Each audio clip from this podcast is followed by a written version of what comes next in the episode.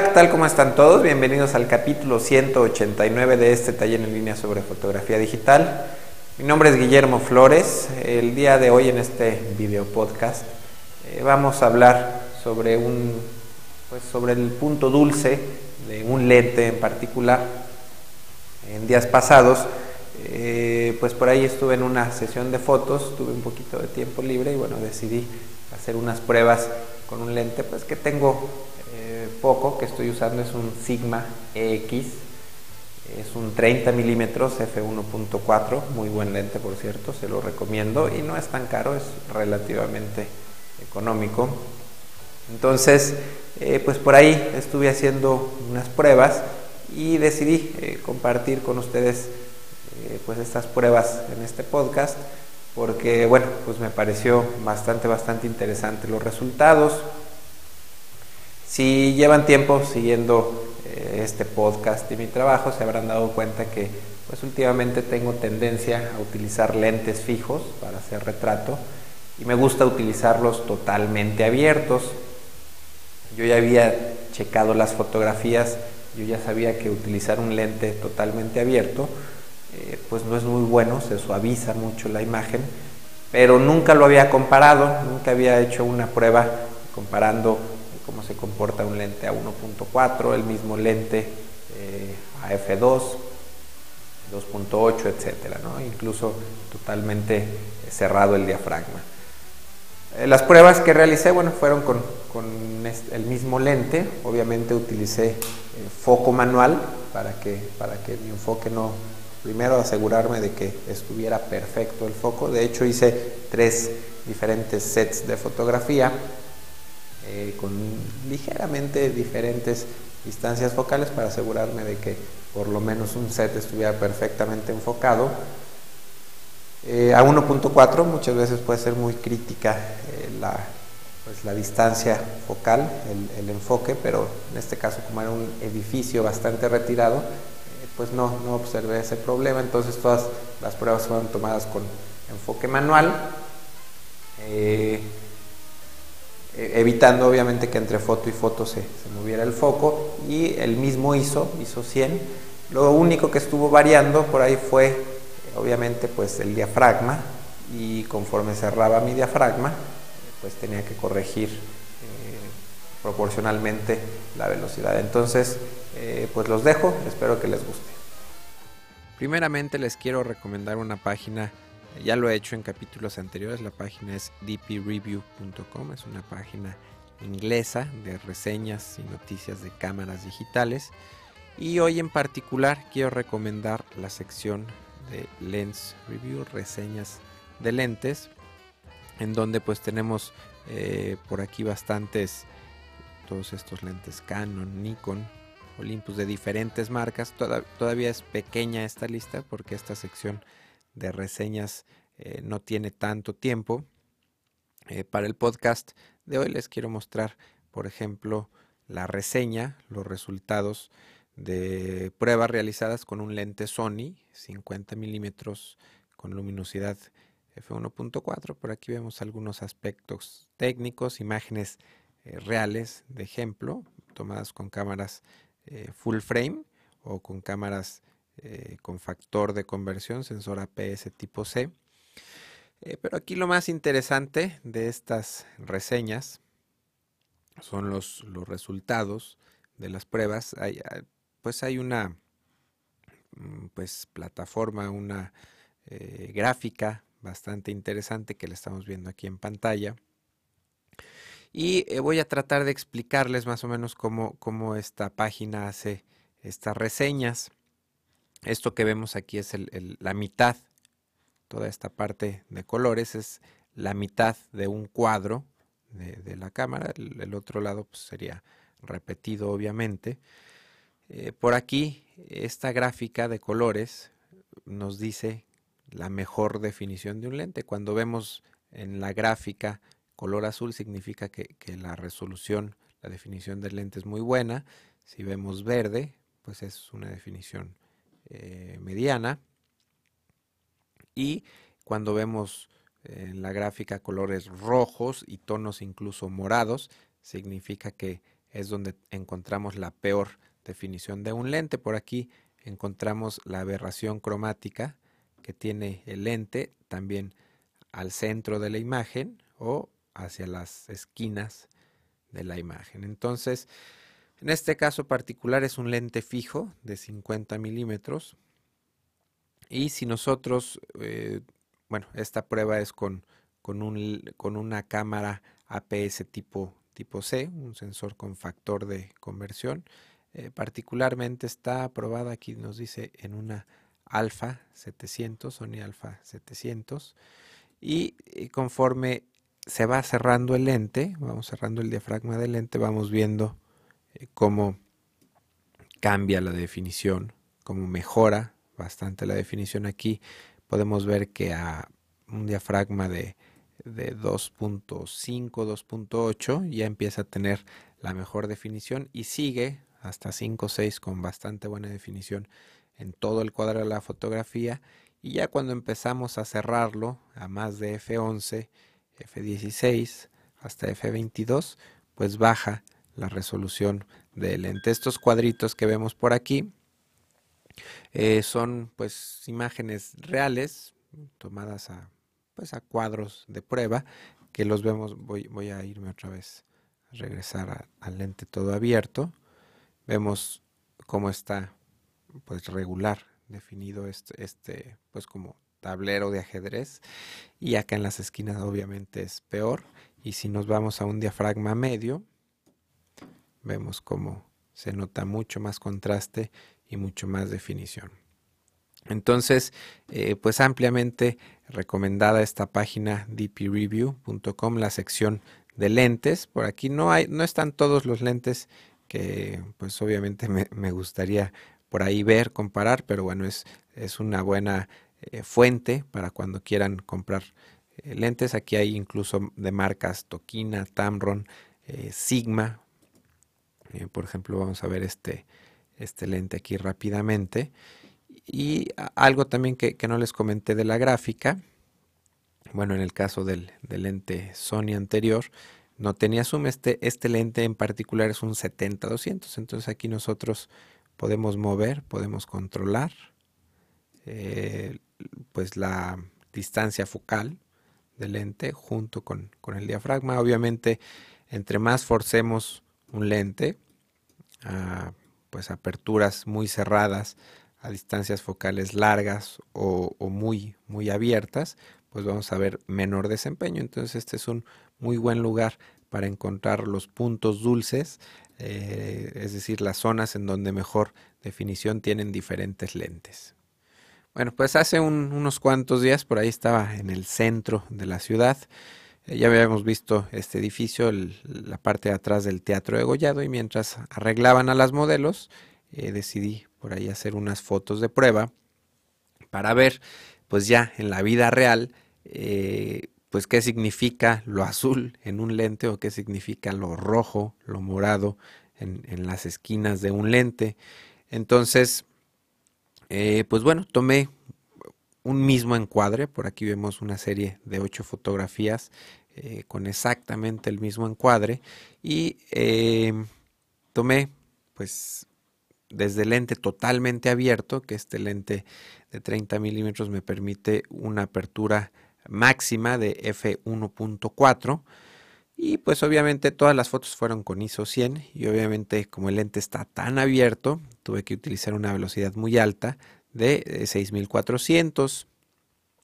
Eh, después, la siguiente foto, cerré un paso, la apertura de mi lente a F2, obviamente bajando también un paso la velocidad a 3200. Las fotos las hice lo más rápido que pude. Em, vemos esta siguiente a 2.8, 1600 eh, de velocidad.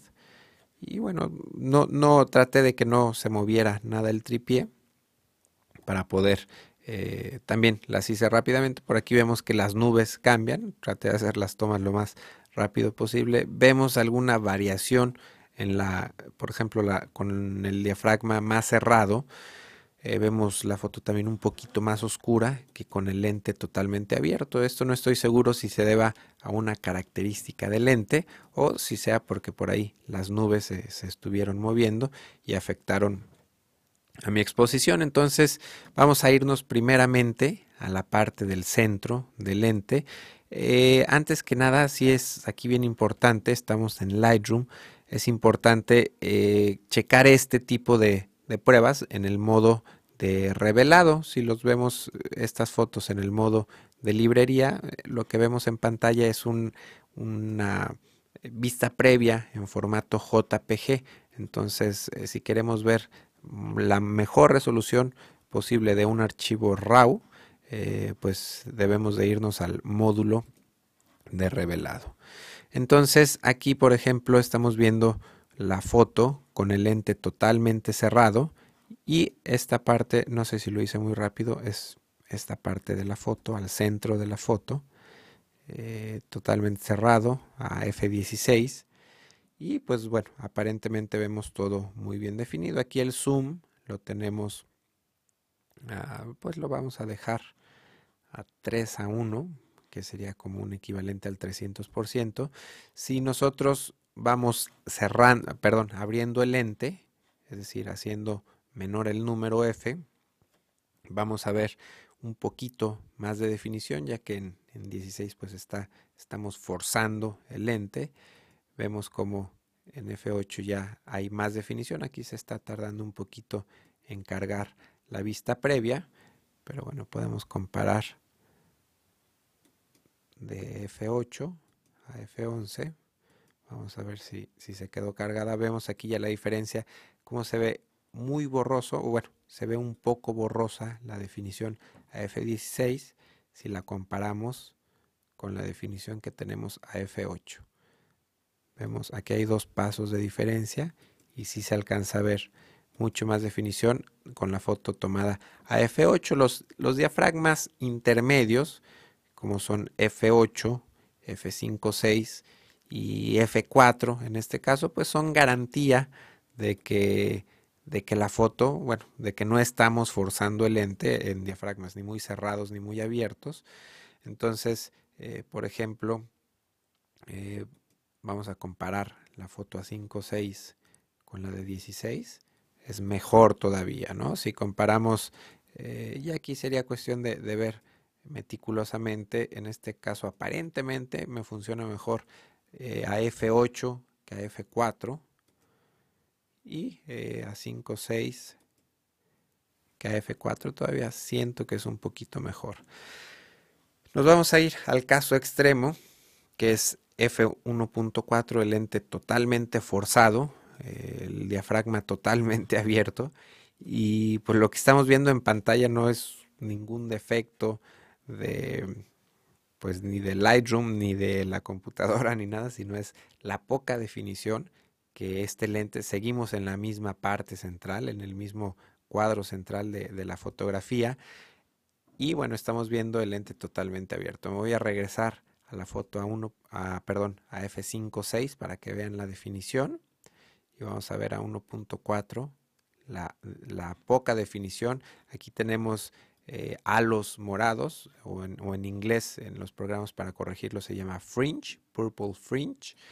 Y tenemos también pues un poco de, aberración cromática en el centro del, del, cuadro, no tanto, pero ahorita vamos a ver un poco en las esquinas. Entonces, bueno, es eh, muy bueno tener un lente luminoso, pero es riesgoso utilizarlo. O sea, cuando lo utilizamos totalmente abierto, eh, tenemos que tener en cuenta que vamos a, perder bastante definición. Aquí lo estoy cerrando a 2.8, a 4, que para mi gusto voy a hacer la secuencia nuevamente totalmente abierto, eh, pues bastante mala calidad.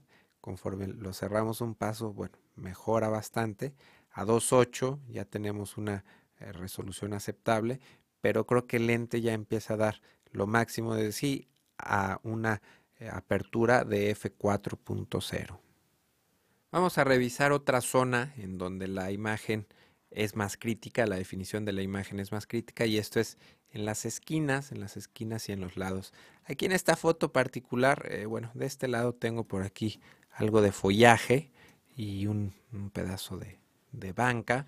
No es eh, pues como los colores o las texturas adecuadas para hacer una comparación, pero vamos a ver aquí rápidamente cómo se comporta el lente totalmente abierto a f1.4, eh, cómo es la definición a, f4 y cómo es la, definición totalmente cerrado nuestro diafragma a f16. Em, aquí en esta zona en particular creo que no es la zona ideal para hacer estas comparaciones. Vamos a irnos de este lado izquierdo de la fotografía, donde tenemos por aquí eh, pues un poquito más de contraste. Aquí es muy muy evidente la aberración cromática. De este lado vemos claramente cómo es muy verde la aberración. De este lado roja y es eh, pues bastante bastante eh, marcada. Aquí tendremos que hacer una corrección en postproceso. Aquí estamos a F8 que se supone que la, la definición es buena. Vamos a aquí en esta parte podemos yo creo que medir un poquito la definición. A F8 como, como si se nota mejor, a F16 como empeora ligeramente, no, no, no noto que, que empeore mucho, pero totalmente abierto el lente, vemos cómo se hace eh, totalmente borrosa la foto, vamos a regresarnos, bueno en este caso estoy ya a F5.6, vamos a comparar otra vez a 1.4, la diferencia como se ve bastante, bastante eh, borroso. Digo, desaparece un poquito la aberración, pero se convierte en, halos morados o, fringe, purple fringe, que por ahí se le, se le llama en, en el postproceso para poder corregir este defecto. Vamos a ver las hojas. Estamos viendo, bueno, estamos viendo a 1.4 que se ve bastante borrosa, a F2 como va mejorando un poco y vamos a, a ver a 2.8, ahorita está cargando el archivo RAW. Vamos a comparar de 1.4 aquí no se ve, esto creo que es un problemita de la versión beta de Lightroom. Sí, dejó de verse. Eh, pero como mejora de F2.0 a F2.8, cómo va mejorando. Seguimos viendo aberración, seguimos viendo eh, los halos morados, incluso a F5.6 F8, pero vemos también como eh, de, alguna otra manera mejoró la definición. La foto a 1.4, ahí cargo ya, no sé qué le pasa a esta versión beta. Y vamos a comparar a F5.6, como está perfectamente definido, sí con mucha aberración cromática, pero vemos que aparte de, de halos morados a 1.4 pues tenemos muy poquita definición. Estábamos analizando esta parte de la fotografía. Bueno, pues espero que les haya gustado este capítulo. Antes de despedirme, quisiera pedirles un favor. Eh, la música que escuchan al principio y al final de este podcast es de una banda local llamada Trocker. Hace poco descubrí que tienen su música ya disponible a la venta en la tienda iTunes.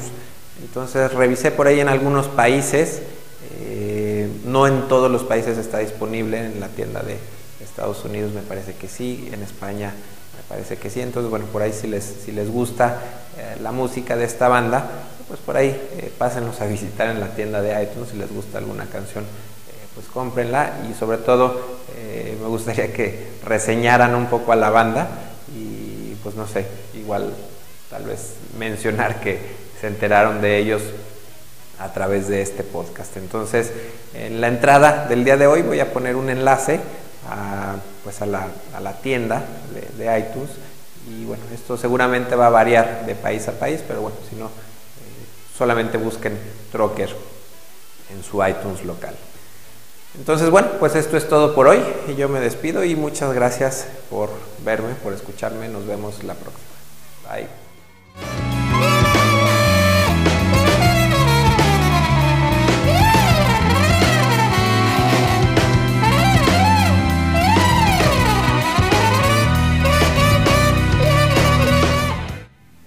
cierto, se me olvidaba mencionarles, este es el primer podcast que grabo con, la cámara de fotografía 7D. Eh, y bueno, pues estoy tirando con un lente 50 milímetros 1.4, por ahí al fondo puse unos elementos para que vean lo interesante que es la profundidad que nos da tirar con un lente totalmente abierto.